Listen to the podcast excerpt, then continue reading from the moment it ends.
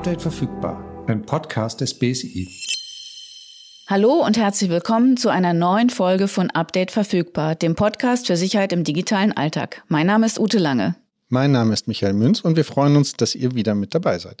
Nachdem wir uns schon in der vergangenen Folge beim Thema Fitness-Apps näher mit dem menschlichen Körper befasst haben, Falls ihr euch jetzt fragt, um was es da geht und ihr eine Smartwatch habt, dann hört unbedingt in die letzte Folge rein. Denn auch dieses Mal geht es um körperliche Themen, sage ich mal. Wir schauen auf Ohren, Augen und Hände, also auf all die Dinge, die wir als biometrische Daten zusammenfassen. Also eindeutige körperliche Merkmale wie Fingerabdrücke, Gesichtsform, Netzhaut der Augen oder Stimme. Ja, diese Daten werden im digitalen Alltag immer häufiger genutzt. Face ID oder auch Fingerabdruck nutzen wir laut einer Studie, die Michael gefunden hat, täglich bis zu 60 bis 80 Mal. So oft schauen wir im Schnitt aufs Handy und die Studie ist älter. Ich fürchte, es sind sogar vielleicht 100 bis 120 mittlerweile. Und ich bin schuldig im Sinne der Anklage. Ich glaube, ich greife relativ häufig zu diesem Smartphone. Und entsperrst es dann mit, mit dem Fingerabdruck. Face ID. Ah, okay, alles klar. Ja, ich habe äh, eine andere Situation, wo ich Gesichtserkennung ganz praktisch finde. Ich war ähm, letztens ähm, auf dem Flughafen unterwegs und weil ich in ein Nicht-EU-Land gereist bin, musste ich durch so eine ähm, Passkontrolle durch und habe mich dann für die biometrische Passkontrolle entschieden, die automatisch passiert und musste mich dann nicht an die lange Schlange anstellen und fand es total angenehm, weil es einfach meine Wartezeit extrem verkürzt hat. Die Wartezeitverkürzung finde ich auch sehr angenehm in so einer Situation. Was ich meistens nicht so toll finde, sind diese Aufnahmen, die sie von dir machen. Da sieht man ja aus wie für eine Verbrecherkartei. Ich finde, man sieht aus, als würde man durch so ein Jägerfernrohr anvisiert werden und sieht aus wie ein Nachtwild, das überhaupt gar nicht weiß, was mit einem passiert. Ja, Nachtwild ist noch ein Stichwort, weil ich bin manchmal in Nachtflügen. Das heißt, ich komme relativ früh dann an Flughäfen an und dann finde ich dieses Licht, das da einem entgegenscheint, nicht so schön. Aber wir schweifen ab. Wir wollten ja über biometrische Daten und deren Sicherheit sprechen, weil es gibt viele Situationen, in denen wir das mittlerweile nutzen zum Einloggen. Und irgendwie habe ich den Eindruck, der Trend geht so ein bisschen weg vom Passwort. Genau, den Eindruck habe ich auch. Und da wollen wir natürlich wissen, warum biometrische Daten sicherer sein können als bisherige Authentifizierungsmethoden. Und natürlich auch, worüber sprechen wir, Ute? Naja, wir sprechen darüber, wie wir das einsetzen und es sicher einsetzt, wenn wir es einsetzen und ich würde auch gerne wissen, wann hat das angefangen, ne, warum macht man das überhaupt? Und deswegen sind wir total gespannt, was unser Gast zu sagen hat. Wir haben nämlich heute hier im Studio Ralf Breithaupt. Schön, dass du dabei bist. Vielen Dank für die Einladung. Hallo. Herzlich willkommen auch von mir, Ralf. Du arbeitest im BSI in der Abteilung Cybersicherheit in der Digitalisierung und für elektronische Identitäten und speziell zu, jetzt wird's noch interessanter, Bewertungsverfahren für EID-Technologien in der Digitalisierung. Ralf, was machst du den ganzen Tag? Ja, ich kann das äh, vielleicht ganz kurz umreißen. So, seit 2008 bin ich schon im BSI und komme eigentlich aus einem ganz anderen Bereich. Als Physiker in der Grundlagenforschung für autonome Robotik und intelligente Sensoranalyse bin ich zum BSI gekommen bin dann gleich in das Referat, in dem ich heute arbeite, hineingekommen. Und dieses Referat hat im Wesentlichen die Aufgabe, aufkommende IT-Sicherheitstechnologien mit ausreichendem Potenzial zu identifizieren und auf ihre Zuverlässigkeit und äh, auch ihre Schwachstellen hin zu untersuchen. Wenn wir Schwachstellen finden, was eigentlich immer der Fall ist, ist es auch Teil unserer Aufgabe, zusammen mit Herstellern oder Forschungsinstituten oder im Notfall auch alleine angemessene Gegenmaßnahmen zu finden, um die Systeme sicherer zu machen. Ja, dem Zuge habe ich schon mit ganz unterschiedlichen Technologien zu tun gehabt, so zum Beispiel interaktive Smartcards, äh, sichere Speichertechnologien oder auch Sicherheit im Automotive-Bereich. Mein Schwerpunkt aber war von Anfang an der Bereich Biometrie. Zu Beginn lag da der Fokus auf der Fälschungssicherheit biometrischer Systeme, insbesondere Fingerabdrucksysteme. Aufgrund ihrer Komplexität sehen wir es aber mittlerweile als notwendig an, äh, Biometrie stets ganzheitlich zu betrachten. Also die Performance, damit ist die Zuverlässigkeit bei der Unterscheidung von Personen gemeint, die Schwachstellenanalyse, insbesondere die Resistenz gegen Fälschung, das ist ein ganz dickes äh, Thema in der Biometrie, und aber auch noch als dritten Zweig die Usability. Das ist so ein Gebiet, was bislang nur recht oberflächlich behandelt wurde, aber tatsächlich ganz große Auswirkungen auf die beiden anderen Zweige hat, da bei der Biometrie ja immer Menschen mit irgendeiner Maschine interagieren müssen. Und je besser sie das tun, desto besser funktioniert auch die Maschine. Um das angemessen tun zu können, leite ich seit 2018 das BSI-Team zum Aufbau und Betrieb des Biometrie-Evaluationszentrums, kurz BETS, zusammen mit der Hochschule Bonn-Rhein-Sieg auf ihrem Campus in St. Augustin. Da bin ich auch gerade. Hier haben wir eine Umgebung geschaffen, um biometrische Systeme sehr professionell und effizient zu prüfen und gegebenenfalls neue beziehungsweise verbesserte Sicherheitstechnologien zu entwickeln. Ja, wenn ich da gleich mal einhaken darf, das ähm, finde ich total spannend, auch die Kombination, die du da hast, also sowohl im BSI als auch in der Forschung.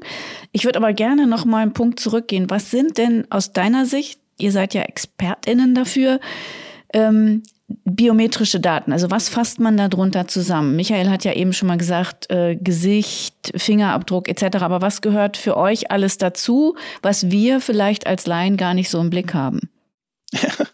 Also tatsächlich äh, umfasst das Gebiet der Biometrie eine riesengroße Menge an verschiedenen Merkmalen oder sogenannte Modalitäten.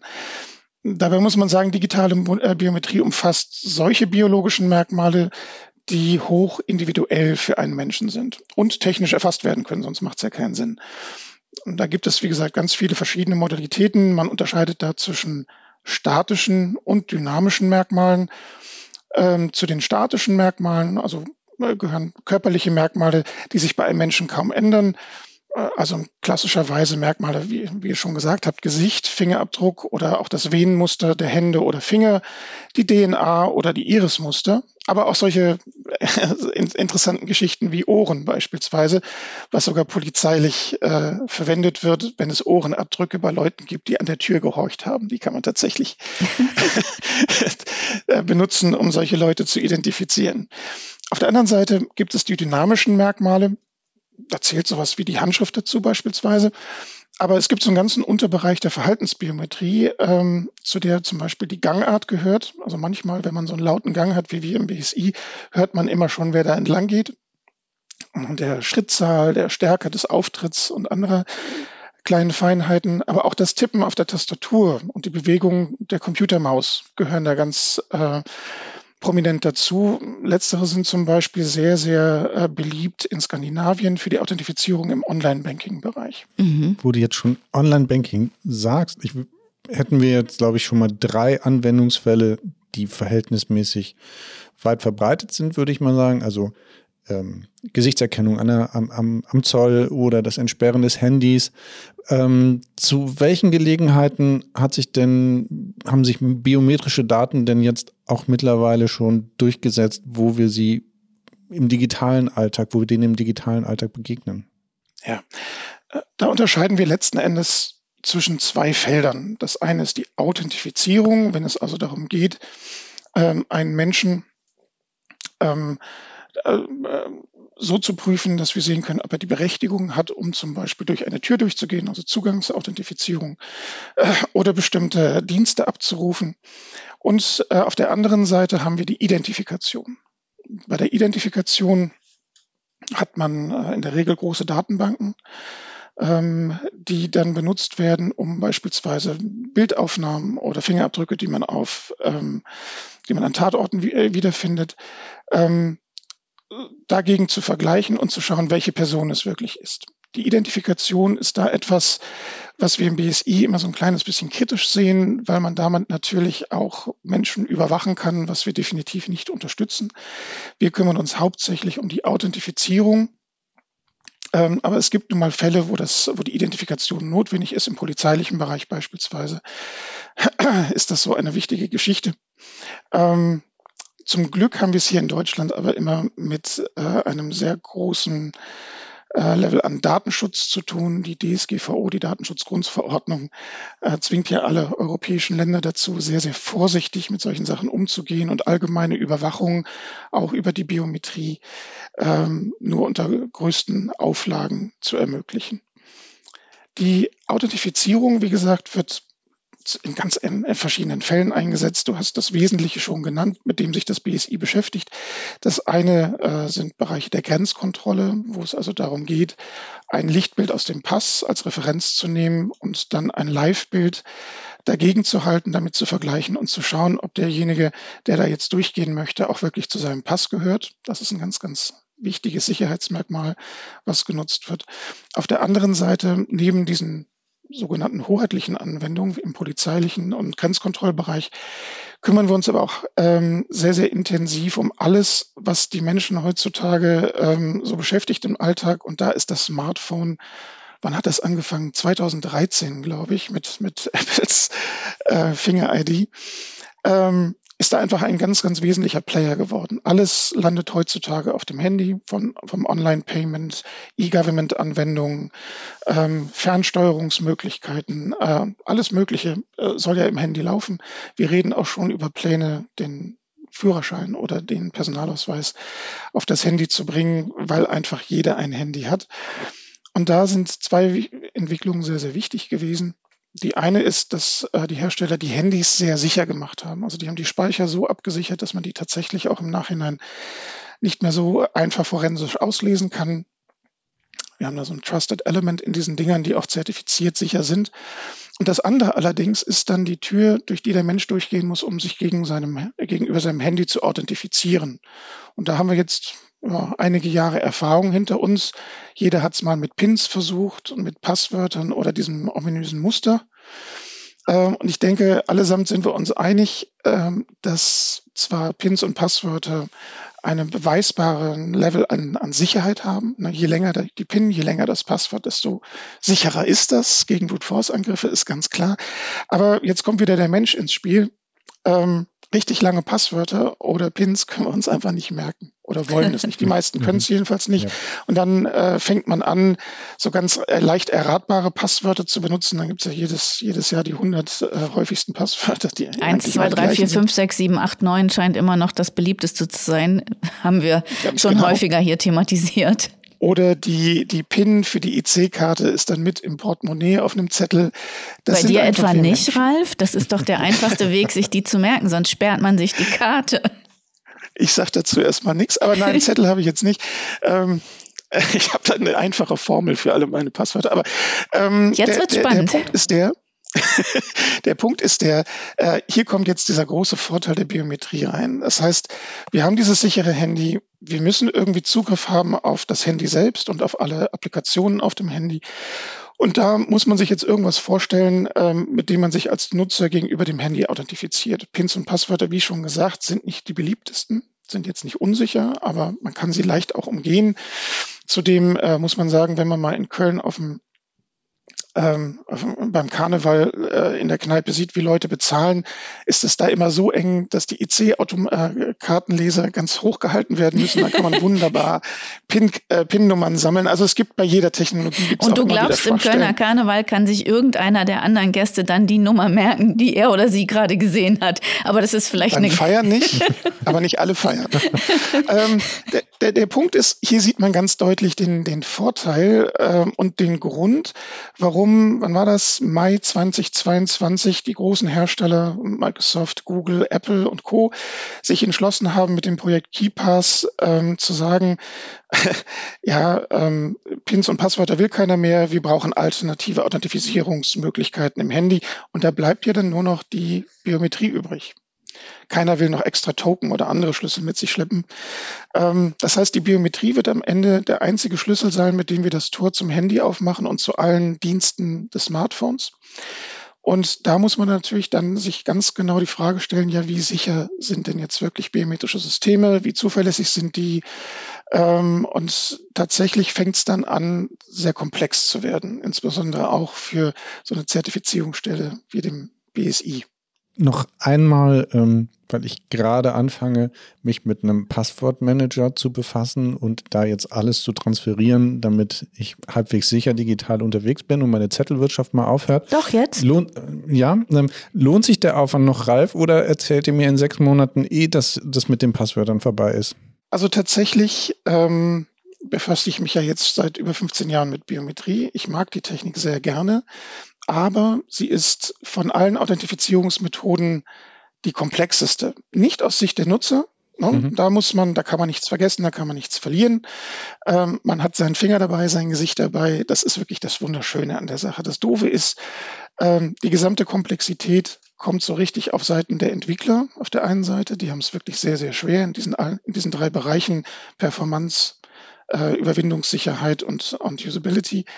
Ähm, das ist wirklich eine Riesenherausforderung immer noch. Aber auch für uns im BSI, für die Leute, die es evaluieren und testen sollen, wird das immer schwieriger, das zu tun, denn man braucht wirklich, um das äh, um testen zu können, äh, immer wieder viele, viele Menschen, die, die als Tester zur Verfügung stehen oder Evaluatorinnen und Evaluatoren, die mit sehr viel Erfahrung diese Systeme dann angreifen. Ähm, aber äh, um deine Frage zu beantworten, ja, es lohnt sich auf jeden Fall. Also im Augenblick sind wir fest der Meinung, dass man sich noch nicht hundertprozentig äh, nur auf die Biometrie verlassen sollte. Wir plädieren da sehr, gerade bei Anwendungen, um die es auch wirklich um Geld geht, wie ähm, Online-Banking, ähm, Videoidentverfahren und ähnliches, für die Zwei-Faktor-Lösung. Also immer eine Kombination aus etwas Leichtem, wie, wie zum Beispiel Biometrie, und etwas Sicherem wie einem Passwort oder einer PIN. Das macht im Augenblick den größten Sinn, teilt so ein bisschen die Last auf und erhöht die Sicherheit ganz enorm. Mhm. Mich interessiert, das ist jetzt vielleicht nochmal einen Schritt zurückgesprungen, aber die Biometrie forscht ja nicht und ist nicht erfunden worden, damit wir ein sicheres Smartphone haben, obwohl wir jetzt davon profitieren. Ähm, und du bist ja schon ganz lange tätig.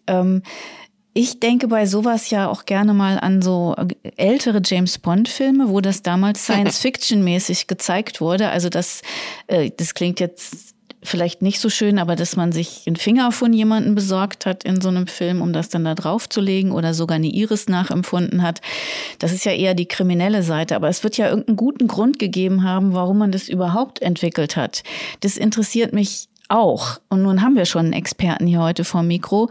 Also ohne, dass wir jetzt den ganzen Podcast in diese Richtung entwickeln wollen. Aber ganz kurz mal erklärt, wo kommt das eigentlich her? Wofür war das anfangs gut? Ich versuche es mal ganz kurz. Also wie ich schon sagte, kann man Biometrien für unterschiedliche Anwendungsfälle einsetzen. Eine Authentifizierung ist eine Sache. Also wenn James Bond mit einer geklauten Hand durch eine Tür geht, durch die er nicht gehen soll, ist das eine Sache. Die Identifikation in, in der Kriminalistik ist die andere Geschichte. Die Geschichte der Biometrie ist tatsächlich schon recht lang.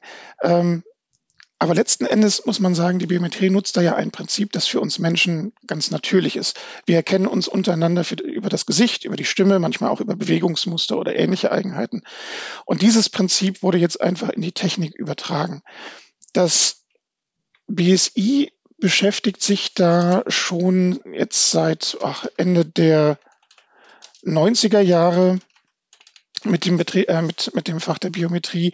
Damals fing das Ganze an, dass politisch die Entscheidung getroffen wurde, äh, Gesicht und Fingerabdruck in den elektronischen Reisepass und äh, den Personalausweis zu überführen und das dann später zum Beispiel bei der Polizei, aber auch bei den Grenzkontrollen elektronisch auszulesen und zu nutzen.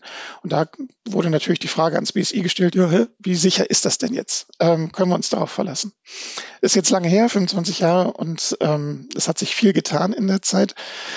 Ähm, die Geschichte der Biometrie ist allerdings viel älter. Ähm, wenn man noch ein kleines bisschen zurückgeht, ähm, Ende des 19. Jahrhunderts hat der Sir William Herschel Fingerabdrücke benutzt, um Mehrfachauszahlungen von Pensionen in Indien zu unterbinden. Das heißt, Leute kamen dahin, haben ihr Geld bekommen und damit man wirklich feststellen konnte, dass das nicht immer dreimal derselbe war, was vorher vorge äh, vorgekommen ist, hat man sich den Fingerabdruck angeguckt.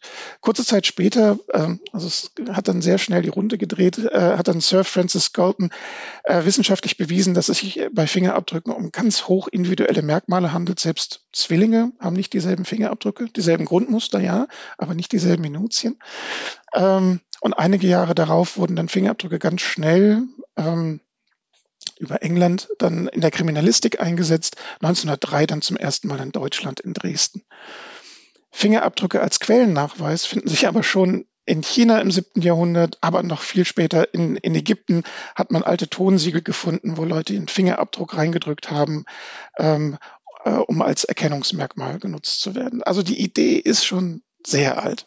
Von der also auf die Liste der Begriffe, die ich dann heimlich nach so einer Podcast-Aufnahme google, nehme ich jetzt Minutien mal mit auf und gucke das nochmal nach, was das genau ist. Ähm. Kann ich ganz kurz erklären, das geht ganz schnell. Okay.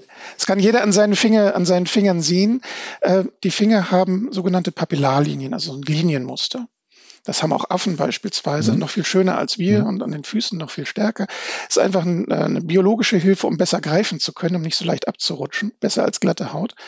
Äh, und diese Linienmuster haben eine Grundform, ne, das sind so Schleifen, Wirbel und was man und Bögen, die man da unterscheidet.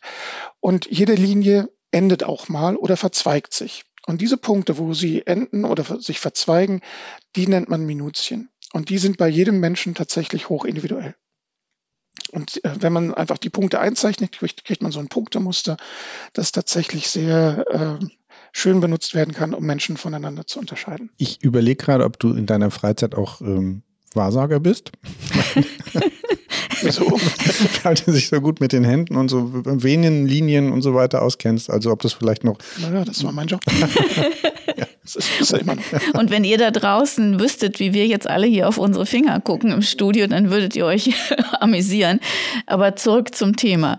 Ähm, Spannend, wie lange es das schon gibt. Äh, es ist also nicht erfunden worden, um Sicherheit in Smartphones irgendwie zu erhöhen, aber wir nutzen sie sehr viel. Das heißt, du hast einige der Vorteile ja schon genannt, die wir als Verbraucher und Verbraucherinnen haben, dass sich diese Technologie so entwickelt hat und eben jetzt auch von Herstellern genau für dieses Gerät, das uns im Alltag begleitet und irgendwie so unser Leben ne, auch organisiert und regelt. Was sind denn ähm, vielleicht ein paar Nachteile, wenn ich das jetzt nutze. Also ich mache das sehr, habe ich ja anfangs auch schon bekannt. Ich habe bei vielen Anwendungen, also nicht nur im Passwortmanager und mein Passwort für die zweite Stufe, aber ich finde das eigentlich sehr praktisch. Bin ich damit gut beraten, mich so darauf zu verlassen? Oder gibt es da ein paar Sicherheitsaspekte, wo du sagst, naja, bei der einen oder anderen Sache sollte man nochmal überlegen, ne, ob es nicht doch noch so eine klassische Lösung gibt? Ja, also die Biometrie macht die ganze Thematik ein bisschen komplizierter. und das kommt daher, ähm, wenn man es mit normalen Pins oder Passwörtern zu tun hat, dann ähm, kann es ja mal sein, dass das Passwort oder die PIN auch mal in falsche Hände gerät. Wenn man das weiß, man hat den Zettel verloren zum Beispiel, ähm, dann kann man zu seiner Dienststelle gehen und sagen, bitte gebt mir ein neues Passwort, bitte gebt mir eine neue PIN. Das ist jetzt mit dem Gesicht ein bisschen schwieriger.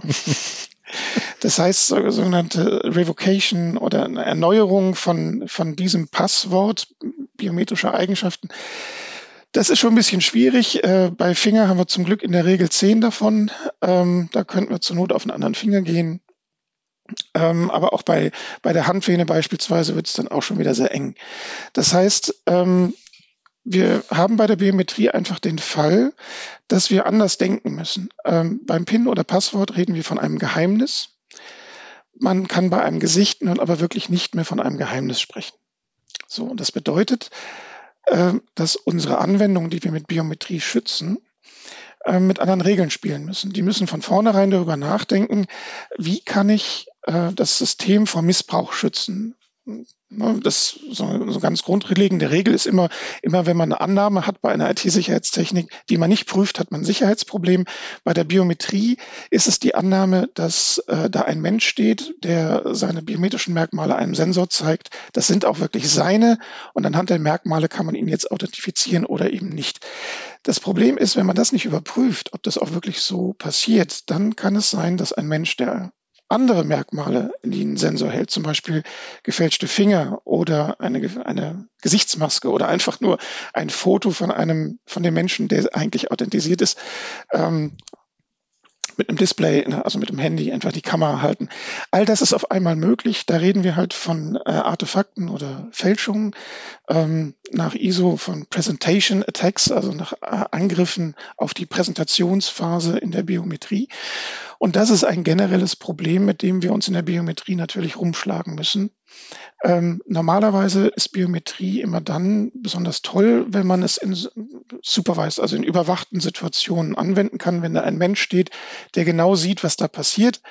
Äh, und wenn er genau hinguckt, ist das dann mit den Fälschungen auch oft sehr, sehr schwierig. In allen sogenannten unsupervised, also nicht überwachten Situationen, und da gehört das Handy ja nun mal dazu, haben wir das Problem, dass wir sagen können, selbst wenn die Zuverlässigkeit der Biometrie hoch genug ist, also die Erkennungsraten, die sind wirklich mittlerweile gerade in der Gesichtserkennung unglaublich hoch geworden, sehr zuverlässig geworden, ist wirklich toll, was da äh, gemacht wird, äh, gemacht wurde, ähm, haben wir immer noch das Problem, dass wir uns gegen Fälschung wehren müssen.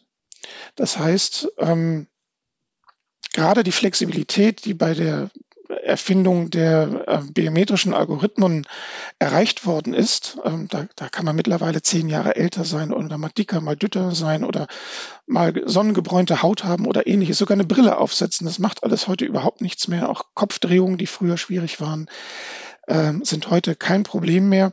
Aber gerade diese Flexibilität sorgt dafür, dass ähm, ich fast alles in den Sensor zeigen kann, was auch nur ansatzweise die richtigen Merkmale aufweist. Das heißt, da ist Tür und Tor geöffnet für den Einsatz von Fälschungen. Da kann man mal sehen, wie sich die Gebiete so gegenseitig bedingen. Und das heißt, wir haben jetzt schon seit vielen Jahren die Aufgabe auch mit den Herstellern und mit Forschungsinstituten angegangen, also nicht nur wir natürlich, ähm, äh, da Methoden zu finden, wie wir Fälschungen erkennen können. Da gibt es solche Methoden wie einen Sensor, der Haut erkennt beispielsweise und Haut von anderen Materialien unterscheiden kann, weil wir davon ausgehen, dass die meisten Gesichter schon aus Haut bestehen oder die Finger. Ähm, da haben wir ähm, Pulserkennung äh, beispielsweise. Da haben wir ähm, 3D-Erfassungssysteme, die, die schauen, ob das, was da in den Sensor gehalten wird, wenigstens so grundlegend die Form eines menschlichen Gesichtes hat. Und ähnliche Sachen. Also es gibt Fingerabdrucksensoren auf dem Markt, die haben bis zu 40 sogenannte PAD, also Presentation Attack Detection, Fälschungserkennungskanäle, die dann irgendwie das miteinander so verrechnen müssen, dass sie hoffentlich wirklich echte Finger von allen möglichen Fälschungen unterscheiden können. Und hier haben wir das Problem für die Hersteller, aber auch für uns als Tester, die das dann ja irgendwann zertifizieren und feststellen müssen, dass es keine vollständige Liste an Fälschungsmaterialien gibt. Man kann da äh, von, vom Baumarkt, also von Silikonen, äh, Latex und weiß der Kuckuck was, Klebstoffe, bis hin in, den, in die Küche gehen, ähm, verschiedenste ähm, wie äh, eine Apfelhaut oder sonst irgendwas benutzen. Zwiebelhaut habe ich mal benutzt, das war auch sehr hübsch. Und das hat funktioniert? Ähm, das kommt halt immer auf das System an. Wir wollen jetzt aber keine Anleitung für Fälschung nein, nein. hier verbreiten. Ich wollte nur sagen, wie, wie umfassend das ist. Ähm, und äh, jetzt, äh, welche Nachteile war die Frage? Dann, dann bringe ich es vielleicht mal auf den Punkt. Jetzt, wo die Biometrie in den letzten 20 Jahren, gerade in den letzten 10 Jahren, unglaubliche Fortschritte gemacht hat, gerade in der Gesichtserkennung, haben wir es mit Systemen zu tun, die tatsächlich Anforderungen erfüllen können, nominell zumindest, die man ähm, für Hochsicherheitsbereiche benötigt, beispielsweise. Wir haben da, kann man mal nachgucken, EIDES ähm, hatte Anforderungen normal, substanziell und hoch. Und es ist immer der Wunsch, jetzt die, die Biometrie auch in die höchsten Sicherheitsbereiche einführen zu können und benutzen zu können. Und jetzt haben wir ein doppeltes Problem.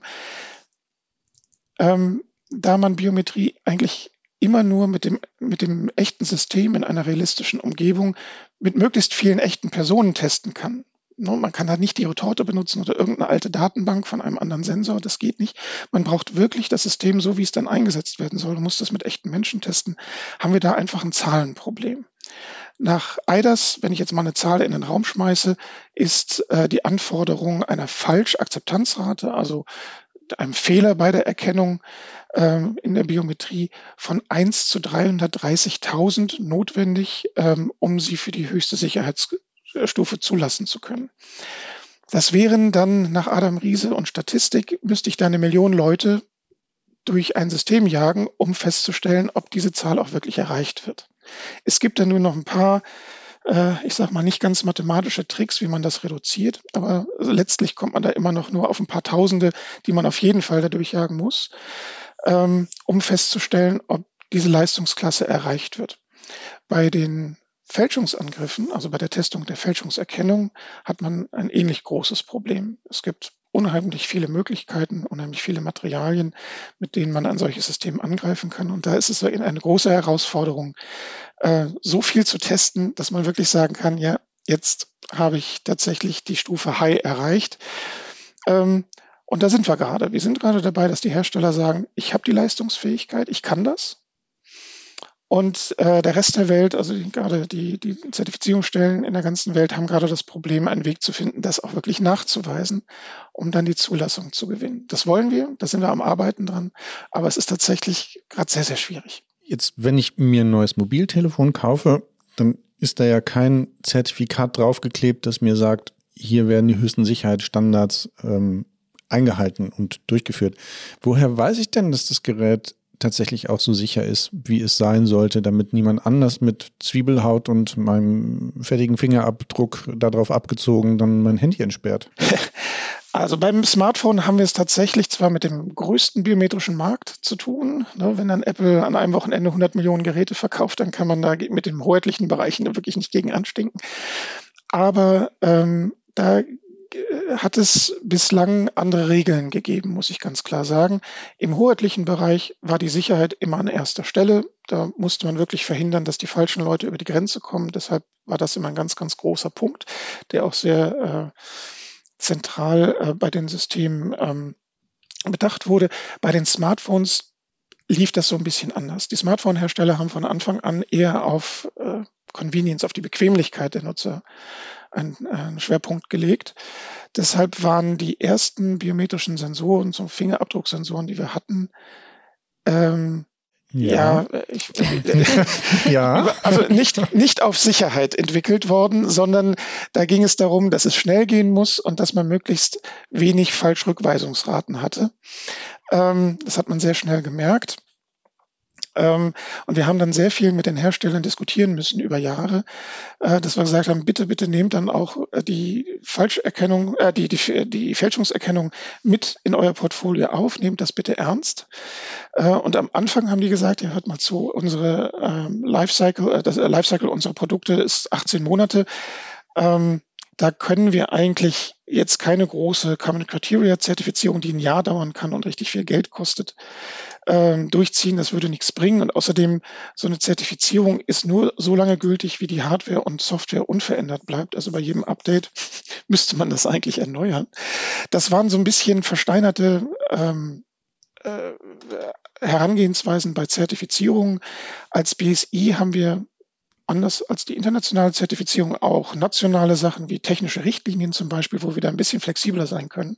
Und das tun wir auch gerade. Da haben wir so eine technische Richtlinie entwickelt, die 3166 speziell für Biometrie in mobilen Endgeräten. Ähm, da versuchen wir das mal ganz neu anzupacken. Die ist auch veröffentlicht, kann man sich mal angucken. Und da wird man auch merken, äh, wir versuchen wirklich da unser Bestes, aber es ist auch wirklich schwierig, dieses System einzufangen. Ähm, die gute Nachricht ist, die Hersteller sind mittlerweile äh, auf die andere Seite gewechselt. Die haben Fälschungserkennung als wichtiges Thema identifiziert äh, und akzeptiert. Äh, also Apple, Google und Co haben das einfach jetzt als notwendige Forderung äh, für ihre Hersteller ähm, eingebracht. Apple ne, mit Face ID ist da ja auch eine ganz ähm, ein bekanntes Verfahren, aber auch alle anderen haben mittlerweile mindestens Fingerabdruck oder Gesichtserkennung mit drin. Und ähm, vor kurzem mussten wir äh, einen Schnelltest machen für die E-Gesundheitsakte und äh, das E-Rezept mussten wir ganz schnell die Frage beantworten, wie sicher sind denn jetzt die aktuellen Smartphones ähm, für den Einsatz für diese äh, E-Government-Anwendung. Ähm, da hatten wir nur ganz wenig Zeit, haben uns ganz schnell die, die wichtigsten Smartphones Deutschlands besorgt und haben die uns genau angeguckt. 5000 Studenten zusammengebracht, die eben die, die ihre Finger drauf halten. Wir haben tatsächlich erstmal nur die Fälschungserkennung ähm, überprüft, ob das zumindest sicher ist. Und da mussten wir feststellen, die, die Welt ist noch nicht ganz perfekt. Ähm, aber die Hersteller sind dabei. Gerade bei der Gesichtserkennung ist viel passiert. Das war vorher völlig ungeschützt. Also da hätte man irgendein Foto oder sonst irgendwas davor halten können. Und das war's. Dann gab es die ersten Blinzelerkennungsfälschungs äh, Finder. Und da musste man halt die Augen ausschneiden, seine eigenen durchstecken und blinzeln oder einen Stift hinten hoch und runter halten. Dann war das mit der Blinzelerkennung auch durch. Ähm, also diese Entwicklung hat es beim Smartphone dann alles schon gegeben. Mittlerweile werden vor allen Dingen ähm, KI-Verfahren eingesetzt, massiv um ähm, Fälschungen zu erkennen. Und das ist gar nicht mal so schlecht. Also äh, es gibt da noch Schwachstellen natürlich, aber der, der erste wichtige Schritt ist gegangen und ich bin da sehr, sehr froh, dass die Hersteller sich dazu bereit erklärt haben. Beim Fingerabdruck ist noch viel zu tun, finde ich. Ähm, da kann man noch mehr erreichen. Da ist noch Luft nach oben. Also äh, das mit der guten Nachricht hat mich jetzt ähm, doch beruhigt.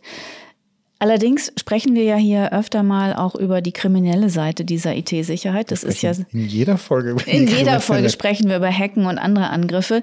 Mich würde jetzt noch mal interessieren, ähm, wie kommen denn die Menschen, die daraus ein Geschäft machen, an meine biometrischen Daten? Also ähm, ich lass ja mein Handy auch nicht so oft alleine oder wie gibt es da auch Leaks mit biometrischen Daten? Wir sprechen ja auch oft über andere Datenlecks, ne? Also wir hatten mal eine Folge, wo jemand über uns so ein bisschen recherchiert hat und gefunden hat, dass zum Beispiel Michaels E-Mail-Adresse mal in irgendeinem Datenleck oder andere Sachen drin Schön, waren. Schön, dass du es nochmal erwähnst. Ute, ja, du hast ja dann auch bitte schön was gemacht, deswegen ist das ja jetzt auch ganz sicher wieder für dich.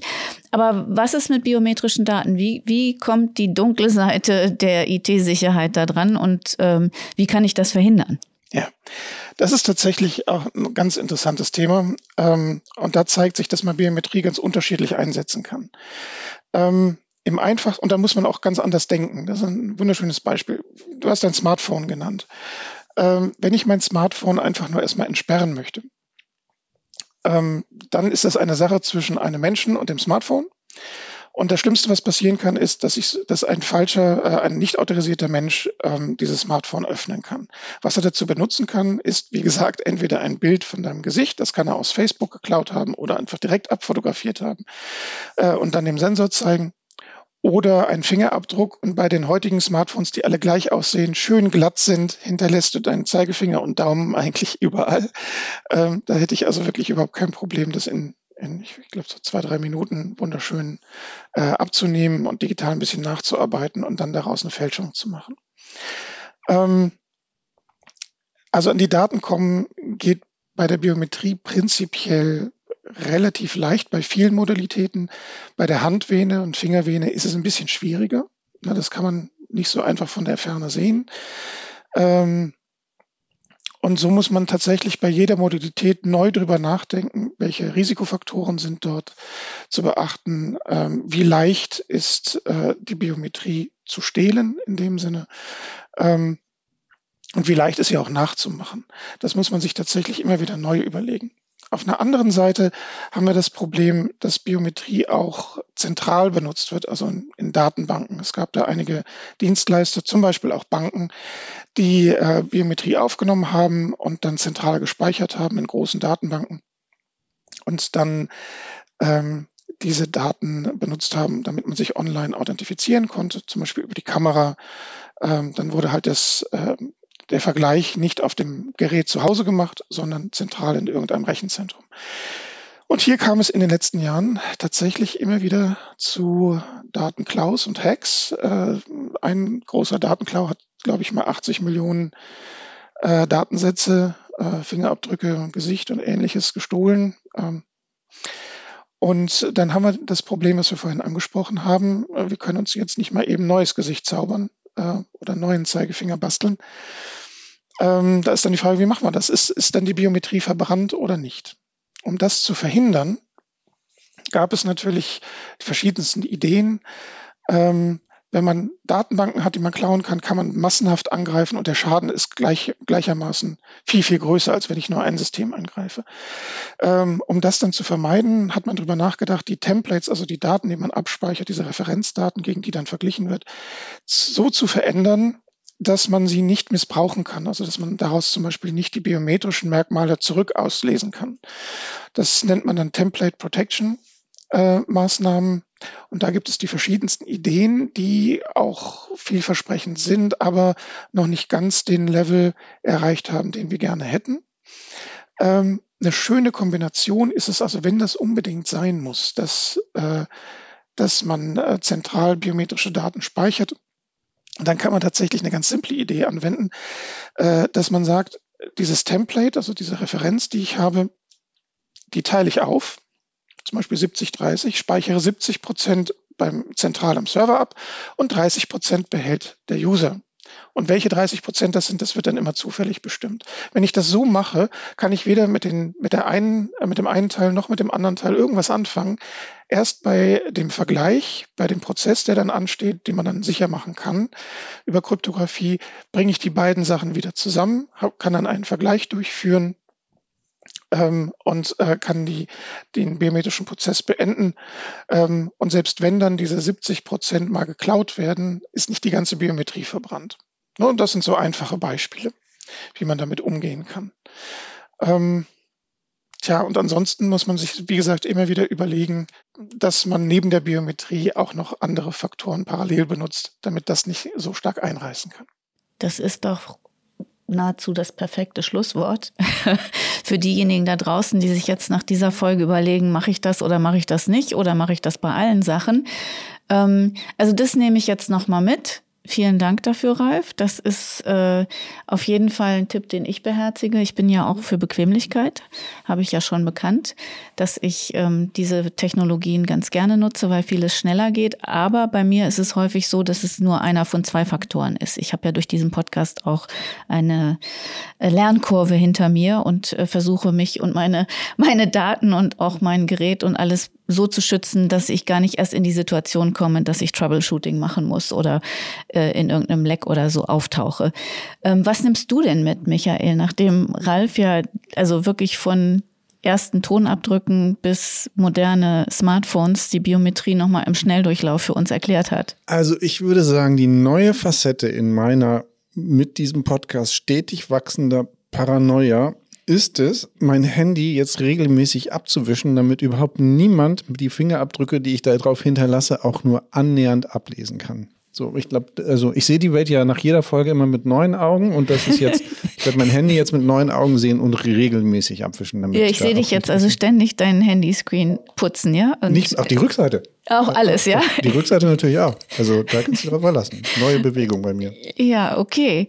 Aber wie ist es denn für euch da draußen, die jetzt diese Folge hören? Ähm, wir hoffen, ihr hattet auch ein paar wichtige Erkenntnisse und Tipps. Ähm, was macht ihr denn mit dem Gehörten? Ja, und das sollt ihr uns bitte sagen, ähm, weil uns das natürlich interessiert, was ihr aus dem macht, was wir hier besprechen und euch vorstellen. Ihr könnt uns das schreiben über die BSI-Kanäle, die es bei YouTube, bei Instagram gibt, bei Facebook, X formerly known as Twitter, Mastodon und YouTube. Oder? Die E-Mail. Die E-Mail. Ja, Bitte. es gibt eine E-Mail-Adresse für den Podcast und die lautet podcast.bsi.bund.de. Wir freuen uns auf Post. Und die teilen wir dann auch mit dir, Ralf. Vielen Dank dafür, dass du da warst und uns ähm, diesen geschichtlichen Hintergrund nochmal mitgeliefert hast, von, von der Antike bis zur Moderne. Ganz herzlichen Dank. Ich glaube, so eine breite Zeitspanne hatten wir in der Folge auch noch nie. Und ich habe ein bisschen das Gefühl, nach dem, was du so erzählt hast, sprechen wir dich auch irgendwann in naher Zukunft nochmal, um mal zu gucken, wie es sich gerade weiterentwickelt hat, weil ich habe gelernt, das ist ein dynamisches Feld, was du da bearbeitest. Tatsächlich kann ich vielleicht noch hinzufügen, dass jeder etwas dafür tun kann, sein Smartphone bzw. die Biometrie im Smartphone besser zu machen. Ähm, Smartphone-Hersteller denken, dass alle ihre Nutzer ähm, besonders auf Bequemlichkeit achten, dass das das Allerwichtigste ist. Jetzt muss man aber sagen, so ein Smartphone benutzen wir für unterschiedliche Sachen. Man kann 50.000 Euro bei einer Bank leihen, man kann aber auch einfach nur mal einen Social Media Account öffnen damit. Ähm, das heißt, man hat eigentlich Anwendungen mit sehr unterschiedlichen Sicherheitsanforderungen. Was aber die Hersteller noch nicht wirklich umgesetzt haben, ist, das auch auf die Authentifizierungsmethoden umzusetzen. Wir legen einmal, wie immer, immer gleich unseren Finger auf oder zeigen unser Gesicht ähm, ins Handy. Und da haben wir jetzt mit den Herstellern darüber gesprochen, ja Mensch, wenn es doch um wirklich sichere Sachen geht, äh, E-Government, Gesundheitsakte, äh, viel Geld, dann fordert doch wenigstens zwei Finger oder Finger und Gesicht und dann noch eine PIN übrigens. Oder dass man wenigstens mehrfach den Finger auflegt, damit man mehr von dem Finger erfassen kann. Bei all diesen Punkten haben die Hersteller äh, so ein bisschen gezuckt und haben gesagt, ja, das wollen doch unsere Nutzer nicht. Ähm, das dauert doch zu lange und das ist viel zu mühsam und das kann auch schief gehen. Ähm, und wir sagen da eher, ne, unterschätzt mal bitte die Nutzer nicht. Wenn es dann wirklich um Sicherheit geht, wenn es um was geht, dann sind die bestimmt auch bereit, nur noch zwei Sekunden mehr zu investieren. Und wenn wir als Nutzer dazu bereit sind, wenn dann erstmal die ersten Hersteller das rausbringen und das dann lieber nutzen als die anderen Sachen, dann zeigen wir den Herstellern, dass es in diese Richtung gehen kann und es würde die Sicherheit tatsächlich von biometrischen Anwendungen extrem erhöhen. Aber denkt nicht, dass Biometrie generell unsicher ist. Ähm, wir könnten dieselben Diskussionen für fast alle anderen IT-Sicherheitstechnologien genauso führen. das Schöne ist, ähm, du kannst ja jetzt Michael als Beispielanwender nennen, der würde bestimmt zwei, drei, vier, fünf Finger und auch noch seine Ohren drauflegen, um sicherzustellen, dass sein Smartphone total sicher ist. Äh, weil wenn er schon bereit ist, dauernd zu wischen, dann macht er das bestimmt auch. Ganz herzlichen Dank für diese Ergänzung, Ralf. Ähm, noch mehr, um äh, drüber nachzudenken, ne, wie wir sinnvoller und sensibler mit unseren Smartphones äh, und den Anwendungen darauf ähm, umgehen. Wir hören uns wieder, liebe Hörer und Hörerinnen da draußen, im nächsten Monat und wir machen es spannend, weil es ist Weihnachten. Da lässt man sich gerne überraschen. Genau, und deswegen dürft ihr das Thema in der nächsten Folge selbst auspacken. Wir verraten es hier noch nicht. Ihr müsst jetzt vier Wochen warten. ja, und bis ihr uns wiederhört und ähm, wir das neue Thema enthüllen oder auspacken, liked und folgt Update verfügbar auf euren Podcast-Plattformen, denn so verpasst ihr keine Folge oder hört auch nochmal in ältere rein. Wir freuen uns auf das nächste Mal. Bis dahin, tschüss. Tschüss. Tschüss.